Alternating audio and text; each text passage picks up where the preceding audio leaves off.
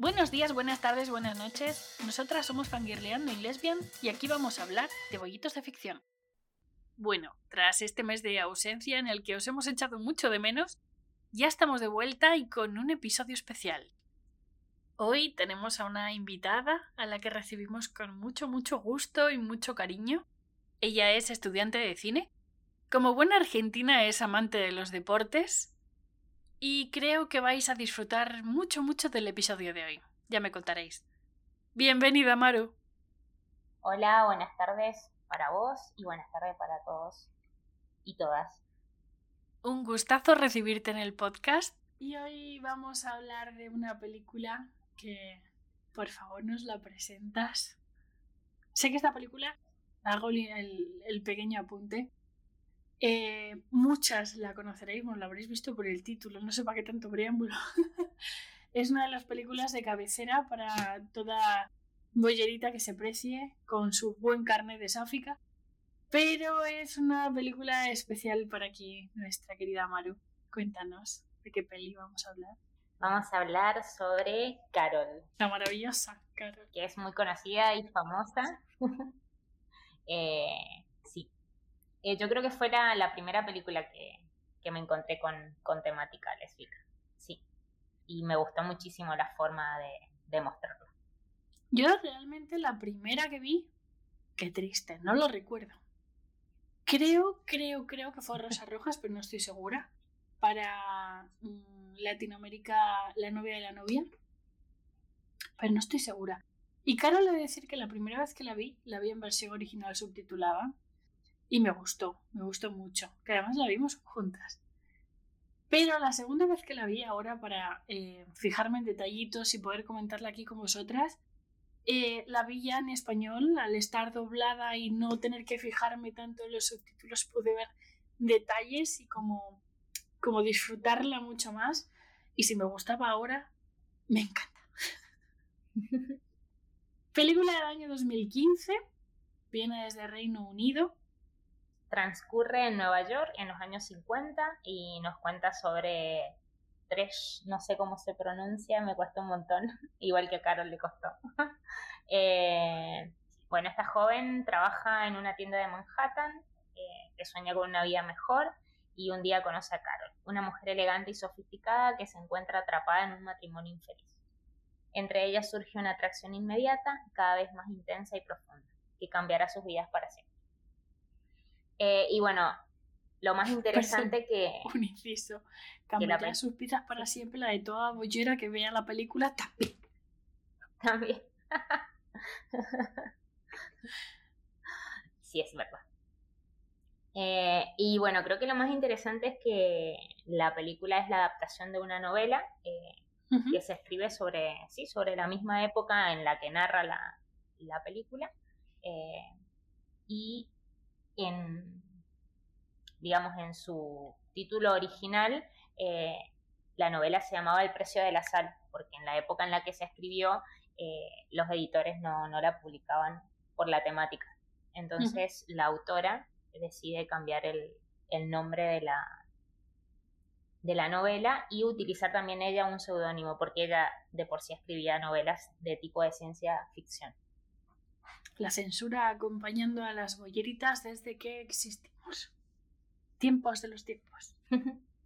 Pero por suerte, finalmente la novela vio la luz. Por suerte llegó esta película que nos dio a conocer esta historia. Cuéntame. Me froto las manos. Personaje favorito. Sorpréndeme, a ver, que es que no, me imagino quién puede ser. ¿Quién puede ser mi personaje favorito? mi personaje favorito es el periodista, no, es Carol.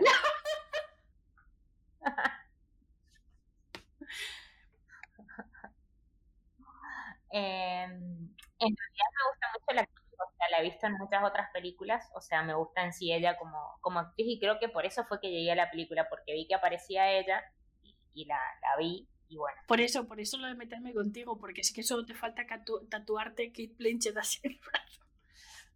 Fangirlea. Eh, y bueno, yo ah, me anotaba que me gustaba ella porque, me parece que la película la muestra como una mujer fuerte eh, y de ir a lo que tenía que ir y nada más, o sea, como que no, no da rodeos ni, sí.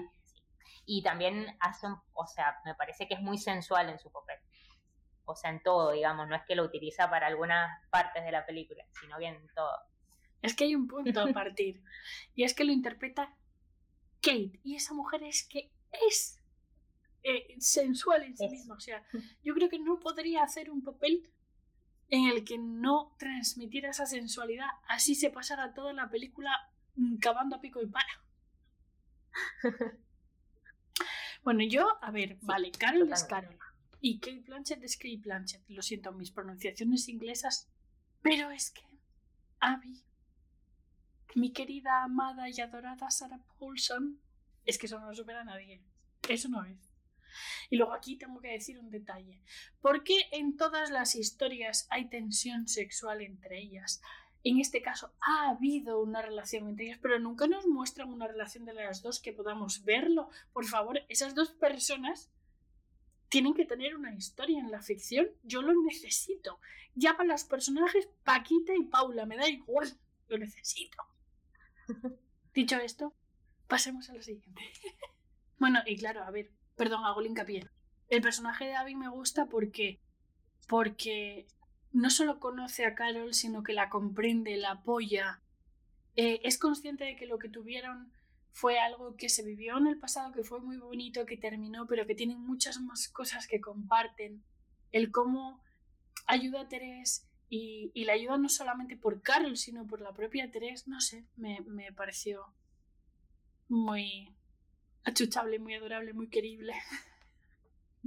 Bien, personaje odiado. Eh, me costó elegirlo porque hay varios. Creo que en general la masculinidad de la película se puede encerrar como odiada porque todos los varones que salen hacen un papel un poco... Un poquito tufillo, sí. Sí. sí. Eh, pero yo en este caso elegí a la empleada doméstica que vive con, con Carol. Eh, me parece que como que su papel o su forma de estar en el lugar, eh, en realidad como que su lealtad eh, no es con Carol, sino con el esposo, y que está ahí para juzgar a, juzgarla a ella y su forma de vivir, y también para ser alguien que lleva y trae, digamos, por decirlo de alguna manera. O sea, que está ahí para espiar y poder llevar y contarle todo al esposo. Entonces, y no sale en muchas partes, pero en las partes que sale su mirada, su tono, su forma de, estar en el lugar donde está, te muestra eso. Yo voy a decir que mi personaje odiado es otro. Mientras estaba viendo la película, sí reparé en ella y sí me incomodó mucho su actitud, pero cuando me paré a pensar en personaje odiado no se me vino como posible a la mente. Pensé en la actitud totalmente tóxica del marido, ex marido, de la actitud supremamente tóxica, que eso lo comentaremos luego, de el mm, medio algo de Terés. No digo nombres porque soy horrible con los nombres, pero sabemos a quién nos referimos. Pero finalmente me decanté por Tommy, el investigador. Eh, el personaje, o sea, así como el actor, eh, Cory Michael me encanta, no puedo odiar más ese personaje, la actitud cuando ellas entran a la habitación y ven todo el, el mecanismo de grabación, la actitud que tiene él de suficiencia y de como regodeándose, no sé, no sé, me, me, me asqueó supremamente y no podía elegir otro. Sí, sí, muy desagradable su, su pequeña aparición. Sí, sí. O sea, es como, sí, como decís, su impronta, su forma, sí. Escena favorita. Yo creo que esta es mi parte favorita del podcast, cuando sacamos a relucir nuestro punto intenso. como soy yo poco intensa. Eh, ¿Escena favorita? Bueno, a mí, o sea, creo que todas las escenas tienen algo bonito para rescatar. Eh, pero la que más, más me gusta es las de las de las fotografías cuando Carol está comprando el árbol de Navidad. Sí. O sea que Tres se baja del auto y le toma fotografías. Eh, me gusta mucho. Eh, yo hacía en mis anotaciones que creo que si Tres tenía alguna duda, cuando hace esas fotografías en ese momento, eh, creo que termina de disipar sus dudas de, de, que si le gustaba o no Carol. Y luego Carol en esa escena es consciente de que la está fotografiando y no lo hace de una forma totalmente definida, pero parece como que posa. Es como que... Eh, más que posar, es como que se entrega a la acción. ¿Quieres hacerme fotos? Hazme fotos. Como, no sé, me, me parece como una escena como muy cómplice. Sí, sí. Sí, está muy chachi, me gusta. O sea, yo ahí anotaba que la nieve, los colores. O sea, porque en una parte estamos viendo a ella en los, en los colores normales, naturales, y en otra parte vemos cómo lo ve la cámara o cómo lo está viendo tres y me parece que, es muy buena, digamos, esa, ese juego entre lo que ve ella a través de la cámara eh, y lo que pasa en, la realidad. Porque da como entender que lo que ocurre, que es lo que vemos a través de la grabación, eh, es una cosa y lo que pasa dentro de Terés es lo que se ve a través de la cámara. Sí, es cierto, no había, no había analizado el paralelismo, mola mucho. Aquí la cineasta. dando clases particulares, gracias. pues mi escena favorita es la escena final. Es que mm, Carol está como escuchando distraída, mirando cualquier parte, gira la vista y ve a Tres y el hecho de saber... Es que es como que todo a su alrededor sigue pasando, nadie se percata de nada, ellas no dicen una palabra, de hecho a Carol se le intuye una sonrisa, pero ni siquiera se le ve la mueca definida. Pero los ojos de las dos lo gritan todo. Es que es. O sea, es para terminar y decir, vale, no sé si cogerme un bote de helado y volver a verme la película desde el principio o el paquete de clines y hasta que lo gaste. Es tremenda, me encanta. Es como muy. toda la película en sí, muy al detalle. De hecho, esos primeros planos que hacen de eh, la boca, de los labios de, de, Carol, o el cómo se roza la mano, ese primer plano del roce de manos, a lo largo de la película en todo momento se fijan, o sea, como que quieren mostrar mucho ese detalle sutil de lo que ocurre a la vista de todo el mundo y que nadie ve. Pero esa escena es ya. sí, soy una intensa, te puedes. lo sé. Lo sé. ¿Qué te parece la película a grandes rasgos? O sea, una de las cosas que, bueno, que lo dije al principio, ¿no? Que, fue la primera que vi con esta temática, pero lo que me gusta eh, es que creo que a pesar del dramatismo de la época, eh, que es en los años 50, que, bueno, que las personas que tenían una orientación sexual diferente a la, a la convencional recibían tipos de tratamientos, iban, bueno, Acá obviamente tiene un buen final eh, y mm, lo muestran como con mucha delicadeza. Eh, creo que mm, muestran e, este tipo de amor, el amor entre dos mujeres, como con mucha belleza, digamos. Y no solamente belleza porque ellas sean hermosas, digamos, físicamente, eh, sino porque también en, en la forma como en la que se va tejiendo la relación y no solamente lo muestran bello, por decirlo de alguna manera, sino que está toda esta otra parte de, sensualidad, de, placer, que, también se muestra, digamos, y que a veces en otras películas, que también hay una relación entre dos mujeres, es como que se, esa parte queda como fuera o se insinúa, pero no, como que no se muestra. Y acá logra, digamos, como unir esas partes, la belleza, la sensualidad, el placer, la parte erótica también. Desde el primer encuentro que tienen eh, se ve la atracción, pasa el deseo, van naciendo los sentimientos, crece el amor, o sea, se va viendo todo el desarrollo. Sí. Sí. ¿Qué destacarías? O sea, me parece que la película, o sea, es excelente y como decías vos recién, o sea, muestra como ese, ese desarrollo, digamos, progresivo de, de la historia, digamos, entre ellas, pero yo cuando llegué al final, a pesar de que la escena es como wow, digamos, eh, sentí que me faltó más, digamos. como ver cómo sigue eso después de esas dos, de esas miradas que se dan al final, como eh, ella volviéndola a buscar y Carol diciendo, bueno, me perdonó y acepta lo que le propuse o, entendió que la amo o lo que sea, digamos, podían expresar muchas cosas en esa mirada. Eh, pero como que sentí que, que me faltaba un, como un poco más, ¿no? Después de eso. A mí eso me pasó sobre todo la primera vez que la vi. Me, como que no me sí. cautivó tanto como ahora, porque esa primera vez sentí como que se rompía el, el hilo de la película, como que se paraba en un momento en el que no había terminado de contar. Ahora esta segunda vez quizás porque la vi más en detalle, porque me fijé más en cada cosita, en cada gesto, en cada... Lo vi todo más cómplice, entonces esa escena como que sí me cerró. Como que sentí finalizado, como que la historia de ellas dos... Es que hay una cosa que me ha pasado con esta película que me ha pasado con... en muy pocas ocasiones. Eh, me pasa con la historia de Maitino. Que queremos el spin-off, por favor, gracias. Me pasa con la historia de San Junipero, el capítulo especial de Black Mirror. Y, puedo decir que en muy poquitas contadas ocasiones más. Lo Melia en algunos momentos de su historia, pero hay ellas más momentos.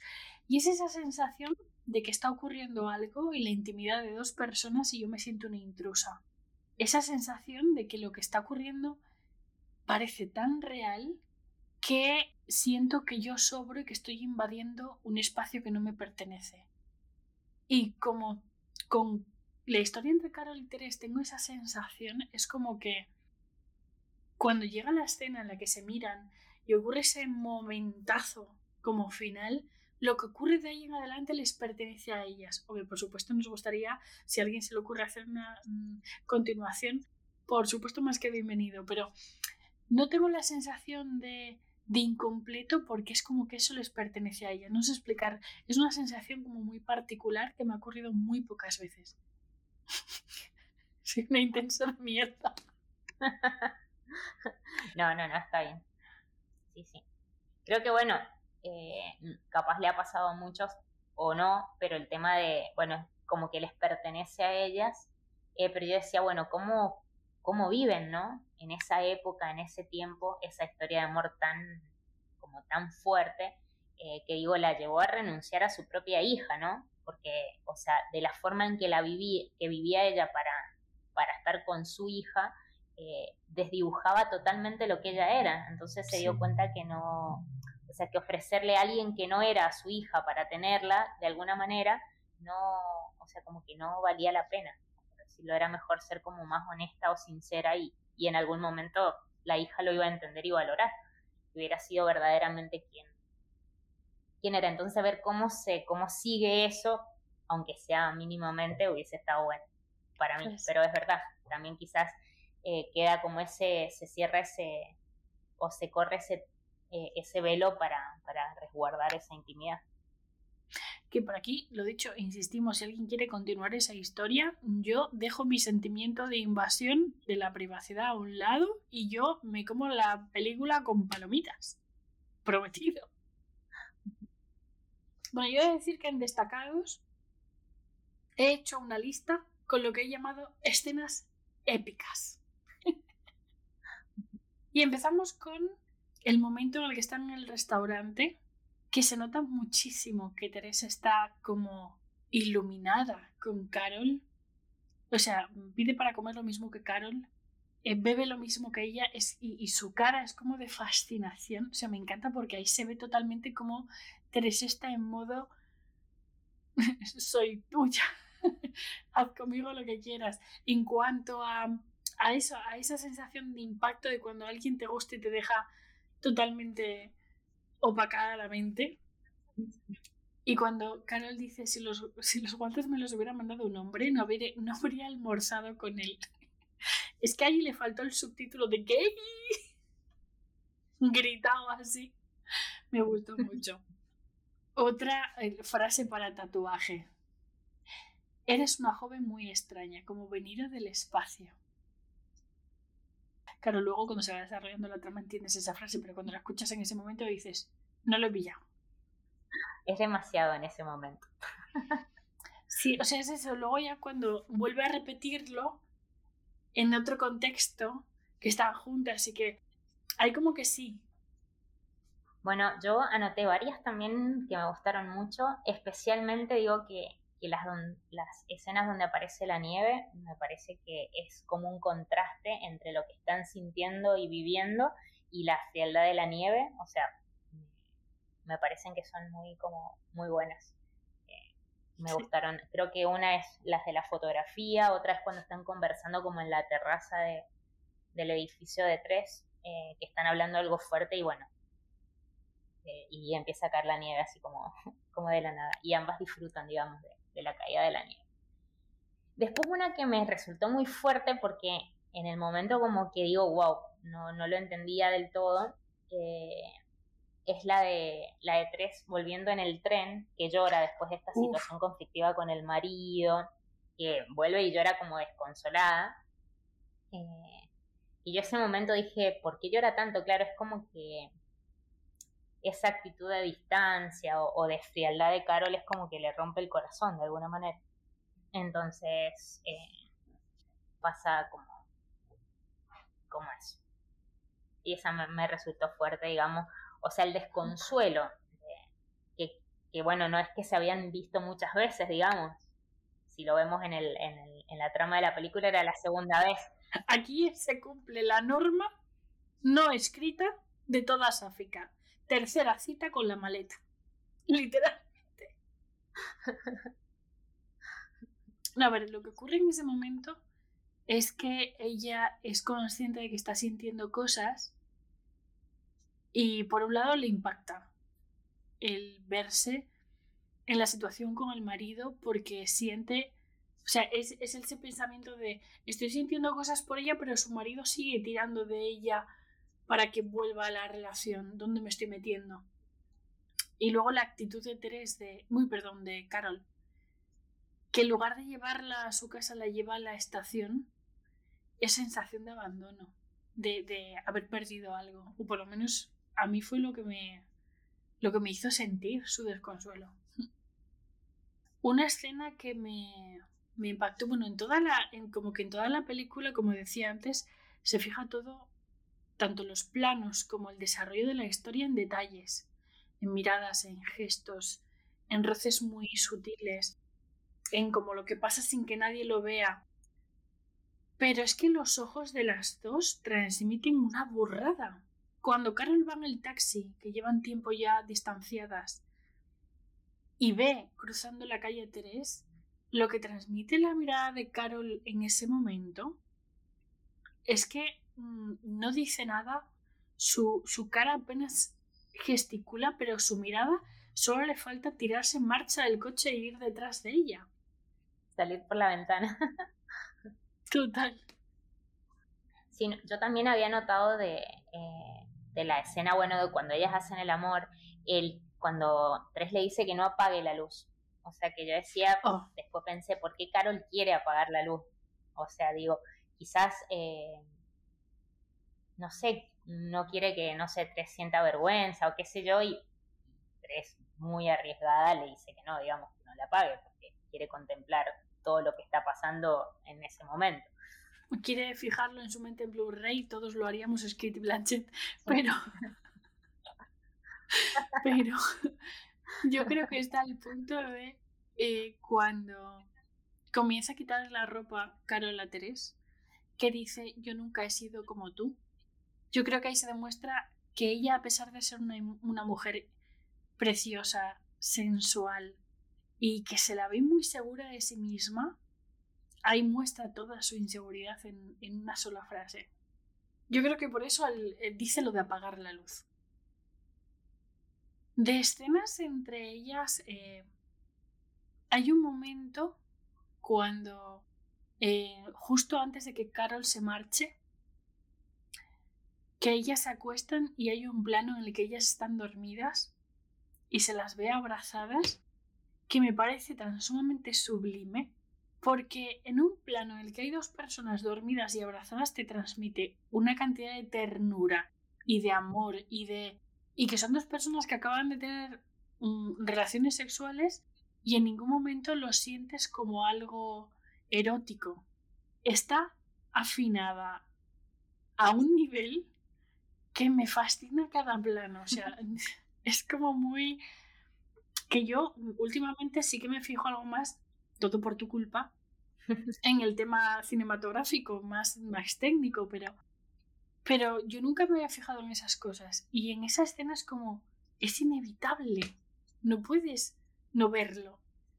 O sea, creo que, o sea, si lo tuviera que definir como en unas poquitas palabras, me parece que quiere mostrar la pureza del amor, digamos, que sienten, eh, por, digamos, por los colores que se ven, por cómo, sí, cómo está en la disposición de, de los cuerpos, la forma de abrazarse, o sea, me parece que, que el director quiere eso, sencillamente mostrar que el amor es puro y no importa, digamos, si es entre dos mujeres o o entre personas de, de, diferente sexo, no, me parece que el punto es eso, o sea, la pureza del amor y que, que logra captarlo en, en esa escena como tan, tan simple, pero a la vez como tan profunda. Es que realmente en toda la película, entre ellas hay una sensualidad suprema, pero en ningún momento se ve como algo sexual o erótico. Hay muchas veces que hay escenas entre dos mujeres y más en una película dirigida por un hombre, como es en este caso, que cuando hay una relación entre dos mujeres y llega el momento de la cama, todo se hipersexualiza. Hay coreografía y es todo como muy, muy artificial. O quizás es muy natural, pero desde el punto de vista únicamente del sexo, del placer. Y lo que pasa con la historia de, de ellas en esta película es que en todo momento lo que se ve es esa parte de entrega de sentimientos. Es bonito, es sensual, pero no, no pierde eso en ningún momento. Sí, creo que lo logra captar muy, como muy bien. Y yo anoté otra cosa que me gusta, digamos, como una de las super escenas, la, eh, ya casi llegando al final, cuando ellas están como en el barcito tomando un té. Eh, o sea, la bueno, que hay muchos silencios y Carol trata como de alguna manera rescatar la, la, situación haciendo diferentes cosas, pero bueno, cuando ya lo ve perdido a todo, porque ahí está tres, está casi como en una muralla dura, dura, que es totalmente entendible. Eh, le, cuando le dice el te amo, es como que logra como atravesar la muralla y, y romper todo. Y tres ahí ya se, por poco se desmaya, o sea, no se desmaya porque no puede, pero en realidad creo que casi que llega al punto de, del desmayo total. Total. Aunque yo no veo tanta muralla, porque su expresividad facial es nula, vale, pero sus ojos, la mirada de Teres de ¿por qué me estás haciendo esto ahora? Pone cuando ya Carol se levanta y para despedirse le pone la mano en el hombro y Teres cierra los ojos. Bueno, bueno, bueno, bueno. Es que en ese momento me dio un vértigo en el estómago y dije yo, chica, sal corriendo, ¿qué esperas? y lo intenta, pero ya llega tarde. sí. Y bueno, yo otra cosa que rescatar, eh, rescatar que me parece importante es como que creo que es una decisión estética también del director, eh, mostrar como los inicios de, yo creo que de la gran mayoría de las escenas a través de una ventana, de una puerta, o sea, como que siempre hay alguien que está mirando desde fuera. Eh, no sé si quizás quiere expresar, eh, no sé, los sentimientos de los personajes que a veces como que miran, no sé, desde afuera o hay otro espectador que somos nosotros mismos y estamos viendo lo que, lo que está pasando a los personajes. Me gusta porque muchas veces como que las, las ventanas o, los lugares por lo que están empañados, digamos, como que no se ve con, con tanta claridad, pero al mismo tiempo como que, o sea, como que le da una cuota extra, digamos, el no verlo con claridad, digamos, no sé, me, me gusta mucho y eso me, me di cuenta ahora, digamos, porque las otras veces anteriores lo había visto como que no le había prestado atención, pero ahora me fijé que y cada vez que inicia una escena o algo importante, siempre alguien está mirando desde afuera, ¿no? Y es como que se introduce eh, tranquilamente o, silenciosamente en lo, que, en lo que está pasando. Aquí tengo dos, dos, dos comentarios. Uno, eh, pregunta necesaria, ¿cuántas veces has visto la película? Las otras veces que, ¿cuántas? Como cinco, creo. No las tienes contadas directamente. No, sí, creo que como cinco, quizás una, una vez más, no sé. He de decir que lo de la ventana, yo no lo había, no me había percatado, y cuando me lo comentaste, lo observé. Y yo creo que tiene una explicación muy... Es como que la ventana, eh, de la ventana para afuera, es el mundo. Y el mundo las ve como dos amigas. En ningún momento nadie se percata de lo que ocurre entre ellas. De hecho, si te fijas, en todas las escenas están ellas y el resto de, de gente purula alrededor, pero nadie las mira en ningún momento. Es como que se vuelven invisibles. Y esa ventana es como, ahora vamos a saber lo que pasa. Traspasas la ventana y ves lo que realmente ocurre entre ellas aunque nadie lo ve. Mm, me paré a pensar cuando tú me lo dijiste en que ese cristal empañado es eso que la sociedad prefiere no ver porque no le gusta. No sé, yo soy una intensa, ¿eh? quizás no vaya por ahí el tiro, seguramente no sea, pero voy por pensar eso. Sí, y hay una cosa que me faltó decir que no lo dije antes, que me parece que hay una, sí, una evolución del personaje de Tresh, me parece, obviamente hay una evolución, pero que es como notoria decir, bueno, la, la muchachita que era al inicio de la película, como que no sabe dónde está parada, como que se mueve por inercia, o sea, como que la situación y la realidad la van llevando aunque ella no quiere, digamos, y en lo que se transforma después, ¿no? O sea, alguien que, sí como que se eh, toma la vida en sus manos, eh, lucha por lo que quiere. Y digo, creo que también eso tiene que ver con, con esto que ella encuentra de, sí, de su despertar sexual, digamos, decir, bueno, en realidad estaba con este, este chico y pensaba que eso era, y me encuentro con esta mujer y descubro que, que no, y entonces me parece que eso como que la despierta y le da una fuerza para hacer lo demás o sea, para llevar una vida totalmente distinta a la que se había imaginado o pensado. El hecho de que ella se sentía un poco perdida en la vida y no sabía qué hacer ni hacia dónde ir, también puede influir el hecho de que realmente no se conocía, bien porque se negara o bien porque no había llegado el momento de asumirse. Y al conocer a Carol fue consciente de lo que sentía, fue consciente de quién era y es como que ya salió de del armario no, perdón, Manchester. Venía huevo. Como que salió de ese cascarón en el que ella misma eh, estaba porque no estaba bloqueada. Se ha encontrado con que estaba con una persona que le decía yo te quiero, yo quiero que te cases conmigo, yo quiero que viajes conmigo. Ese pasó de eso a encontrarse con Carol con quien le decía me gustaría que viajes conmigo. ¿Qué te parece? Entonces se vio con poder de decisión real, con la libertad de poder decir quiero o no quiero. Y con el quiero, el, cuando tú dices te quiero, hay dos formas de decir te quiero. Está el te quiero, te quiero poseer, quiero que pertenezcas a mi vida y a mi círculo.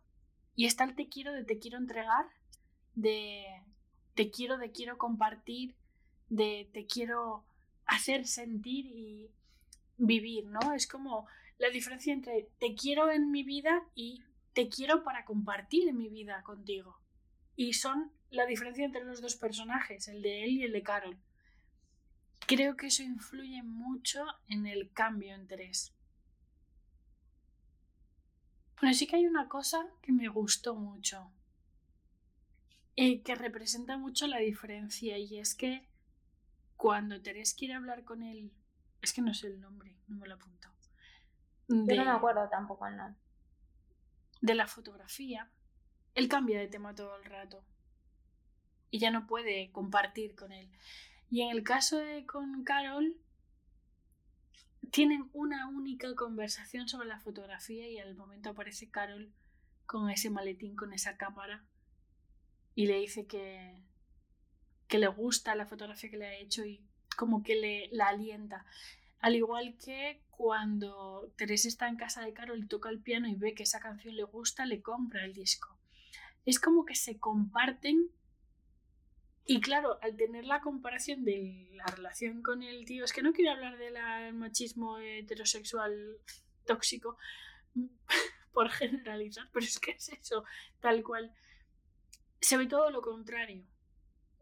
Y eso fue algo que también me llamó la atención. Lo visual que fue la comparación, no solo en la relación sentimental, en la expresión de sentimientos, sino en el, en el compartirse, en el vivir cosas juntos. Me gustó eso mucho. Me sentí identificada. O sea, yo creo que él ya tenía como, como su vida armada, o sea, ya tenía un proyecto hacia dónde quería ir y, y ella estaba como incluida, pero no era partícipe, digamos. O sea, él estaba enfocadísimo en una cosa y lo, lo que hacía era todo para eso, pero en realidad él solamente quería eso. O sea, no se detuvo nunca a preguntarle si ella quería o no. O sea, a él le parecía que ella quería, pero, o sea, me parece que era igual eh, si él hubiese quizás escuchado con más atención eh, las respuestas que le daba. o sea, no eran de alguien que está como muy enganchado con lo que él quería hacer, entonces como quizás haberse cuestionado, pero quizás no. El problema es que daba por sentado. Sí, sí, sí, sí.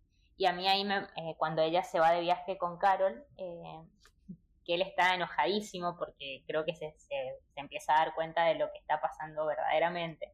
Y le dice, pero bueno, y, y con los ahorros, como que ella se gastaba los ahorros en eso, y bueno, y el viaje, y no sé qué, y bueno, y al final que le dice él, o sea, eh, dentro de dos semanas vas a volver arrepentida, qué sé yo. Y de hecho después el, el director se encarga de mostrarnos cómo eh, se encuentran en un lugar y, eh, y, como que se devuelven algunas pertenencias y bueno, y ahí termina todo. Y en el completo silencio, porque ni siquiera escuchamos lo que se dicen, sino como que, estamos mirando desde lejos que pasa eso. Total. Es que es toda la representación de, de cuando no es tu lugar y cuando encuentres el lugar que sí es para ti. Yo estas graciosas no es que sea una escena graciosa en realidad, pero a mí personalmente me hizo mucha gracia. Que es cuando Carol está contando a Abby tras, bueno, porque hay una cosa que no hemos comentado y es que Carol, para tratar de conseguir la custodia de su hija o al menos verla mientras se resuelve el tema del juicio, se aleja de, de Tres y eh, se somete a terapia. Voy a decir terapia.